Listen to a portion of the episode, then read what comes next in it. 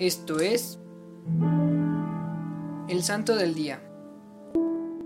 Hoy conoceremos la historia de San Gregorio Magno I, doctor de la Iglesia.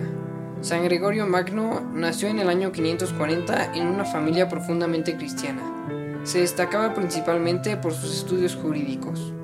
En el año 573 fue nombrado prefecto de Roma por el emperador Justino II y conmovido por la pobreza en Roma, nuestro santo entregó su patrimonio a los pobres y a la iglesia fundando seis monasterios que dedicó a San Andrés y vistiendo el hábito benedictino. Sin embargo, debido a su práctica en la política, el Papa Benedicto I lo sacó de su soledad nombrándolo diácono regionario.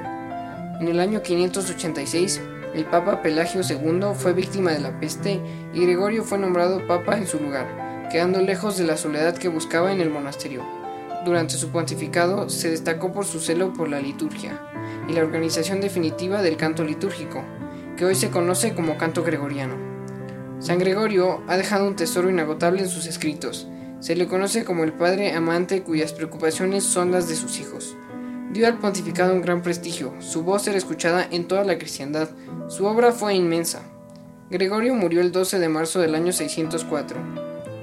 Recordemos que su obra fue curar, socorrer, ayudar y enseñar, además de que era muy humilde. Te propongo que el día de hoy ayudes a alguna persona en cualquier cosa con amor, como lo hacía San Gregorio todos los días. Oración. Oh Dios, que cuidas a tu pueblo con misericordia y lo diriges con amor. Por intercesión del Papa San Gregorio Magno, concede el espíritu de sabiduría a quienes confiaste la misión de gobernar para que el progreso de los fieles sea el gozo eterno de los pastores. Amén. Servidores Amoris Christi. Movimiento Amoris Mater. Haz todo con amor.